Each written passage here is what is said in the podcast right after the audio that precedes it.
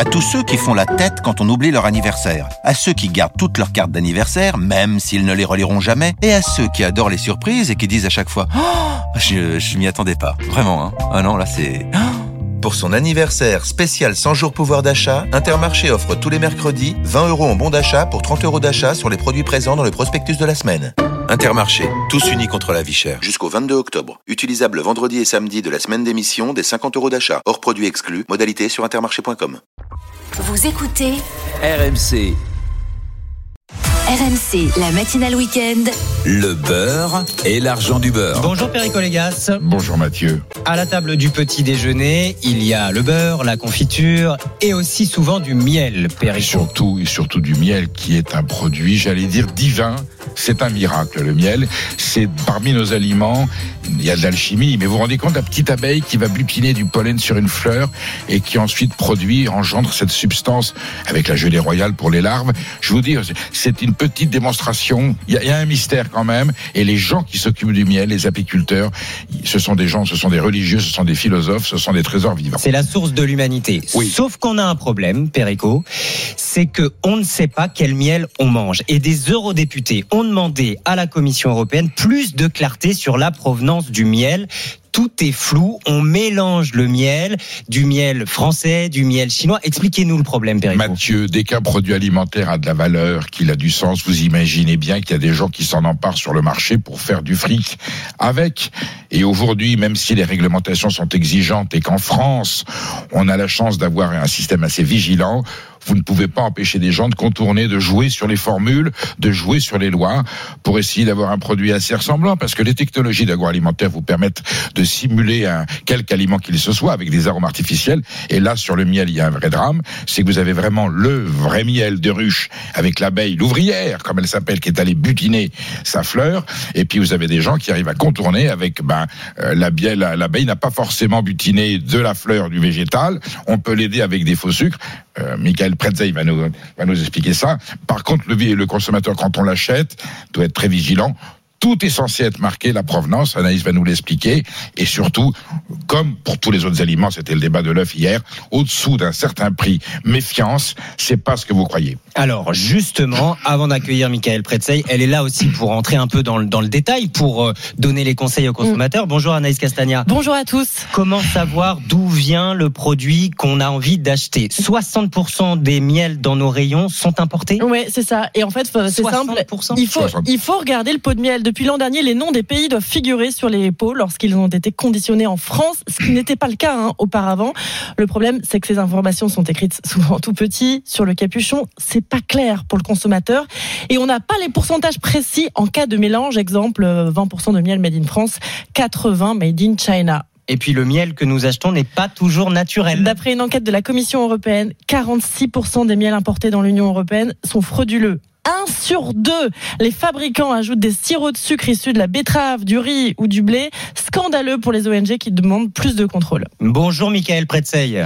Bonjour. Apiculteur à Civray de Touraine, c'est en Indre-et-Loire. J'imagine que ça vous fait bondir ce qu'on entend. Bah forcément, quand on, on, voit que nous on travaille euh, presque jour et nuit avec nos abeilles qui elles travaillent jour et nuit pour faire ce miel et que des gens se permettent de mettre du sucre euh, un peu rapidement dans les pour faire ça du miel quoi, c'est pas cela dit, Michael, aujourd'hui, le consommateur, l'amateur de miel, il sait faire la différence. Il y a une, il y a une prudence quand même. Mais c'est dans la grande distribution. Parce que, est-ce qu'on peut reconnaître que rien ne ressemble plus à un miel en goût? C'est tellement, c'est tellement édulcoré qu'il est différent de faire une nuance gustative. Gustativement, c'est très compliqué. Il suffit d'avoir un miel un peu puissant euh, sur une petite partie de la production et on va avoir malheureusement euh, caché le goût de ce qu'il y a derrière. Qu'est-ce que vous avez euh, puissant? de glucose avec du par exemple châtain, des goûts de châtaignier et autres, voilà, c'est plus puissant, ça ressemble à un autre. Voilà, on met un miel de châtaignier à 10% avec du sirop de glucose et malheureusement on, on trompe 80% de la population sans aucun souci. Le, le vrai miel pour vous, c'est quel végétal au départ Vous savez, on dit toute fleur. Un jour, vous m'avez expliqué que le toute fleur, fallait se méfier de ce que ça, que ça voulait dire. Bah, toute fleur, réglementairement, on n'a pas le droit de le dire, hein, euh, l'écrire en, tout cas. Euh, le, miel, c'est un miel de fleurs et, et, polyfloral en fonction de, des endroits où on met les fleurs, des ruges et surtout de ce que l'on va avoir comme nectar pour que les, les abeilles vont butiner.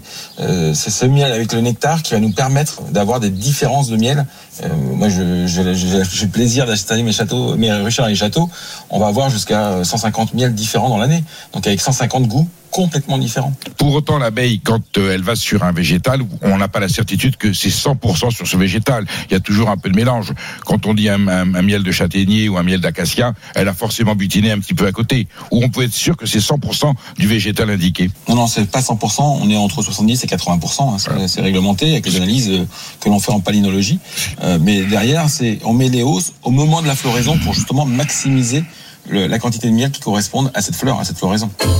RMC, le beurre et l'argent du beurre. Perico Légas, il y avait aussi une autre, euh, un autre indicateur dont vous parliez, le prix. Michael Pretzeil, votre pot de miel, il vaut combien? Alors, ça dépend les miels où je les produis. Si je les produis dans les parcs des châteaux, c'est plus compliqué et donc plus cher forcément. Mais sinon, on est entre, entre 12 euros et 20 euros le kilo. Ah, il faut expliquer que Michael Pretzeil en Touraine, il est sollicité par des propriétaires.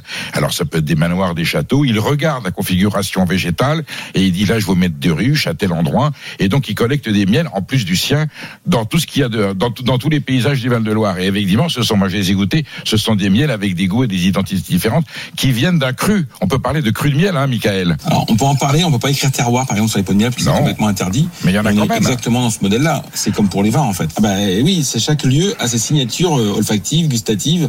Euh, on va retrouver dedans des, des, des saveurs, des, des, textures complètement différentes selon chacun des lieux. En fait, l'important, c'est quoi, Michael? C'est que ce soit de la fleur sauvage, que ce soit un végétal sauvage. Un arbre, une plante, une fleur, c'est ça, le véritable. Quand je dis sauvage, c'est la nature, naturelle. C'est pas du. voyez Voilà sauvage ou de culture, mais, mais en tout cas qu'elle soit naturelle et qu'elle soit pas. Parce qu'on on peut faire aussi des très bons miels avec des grandes cultures hein, quand euh, les, agriculteurs sont, respectueux de la nature. Je pense aux agriculteurs de conservation des sols ou agriculteurs bio qui vont faire très attention à ce qu'ils mettent dans leur sol pour que leur sol reste vivant. Et du coup, on va avoir des miels de grande culture, de qualité. Euh, mais ce qu'il faut, c'est que le, le, nectar qui est produit par les, par les abeilles soit naturel. Et donc, pour ça, moi, par exemple, toutes mes ruches, en aucun cas, une ruche de production est nourrie. On peut être amené à nourrir des ruches d'élevage pour les aider à se développer, mais en aucun cas une ruche qui produit du miel, elle doit être nourrie parce qu'on va adultérer les miels. Et c'est ce que font malheureusement quelquefois des apiculteurs. Par facilité. Qu'est-ce qui vous choque le plus, malheureusement Qu'est-ce qui vous choque le plus, Michael, dans la fraude? C'est qu'on donne à l'abeille à manger, j'allais dire, des protéines artificielles ou des sucres artificiels. Elle, elle croit qu'elle butine un produit naturel et en fait c'est pas vrai. Et le miel qui sort de cette de cette abeille n'est pas du tout un miel au sens que vous l'entendez vous culturellement parlant. Alors c'est beaucoup plus compliqué que ça. C'est-à-dire qu'on peut si on donne des protéines artificielles ou, ou naturelles d'ailleurs ou du nectar en plus aux abeilles, pour l'abeille c'est très bien parce que ça veut dire qu'on s'occupe d'elle et qu'on va s'assurer qu'elle ait une, une une qualité de vie et des nutriments suffisants par rapport à là où on a mis nos ruches. Pour l'abeille, c'est très très bien. Par contre, ça veut dire que quand elle va faire du miel, que nous, on va lui voler quelque part, on va lui récupérer du miel en plus de ce qu'elle a besoin pour elle, là, on va adultérer les miels, parce que pour nous, c'est pas bon.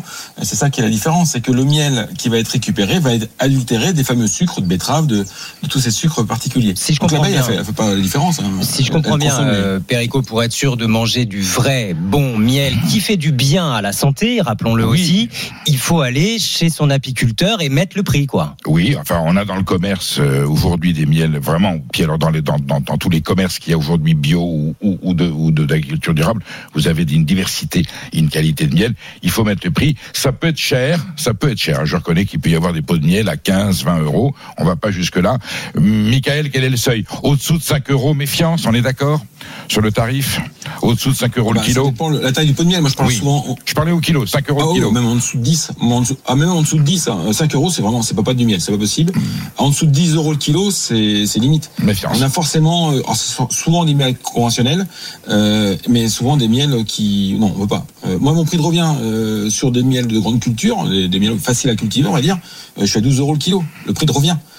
Donc on peut pas on peut pas se permettre d'avoir un miel en dessous de 10 euros qui soit correct. C'est QFD, mais de toute façon c'est un bon investissement, surtout là avec l'arrivée des virus de l'automne, parce que le miel pour soigner la toux, le mal de gorge, c'est mieux qu'un médicament. Alors c'est un on peut dire que c'est le prototype même de l'alicament, un médicament. Et je pense que il vaut mieux réduire un peu la quantité de miel euh, pas cher et s'offrir de temps en temps du vrai miel. C'est un instant tellement divin que faut pas négliger sur la qualité. Merci docteur Perico Le beurre et l'argent du beurre tous les samedis, tous les dimanches. Merci à Michael Pretzeil, l'apiculteur à Civray-de-Touraine en Indre-et-Loire, de nous avoir partagé sa passion. 350 ruches dans les domaines des châteaux de la Loire.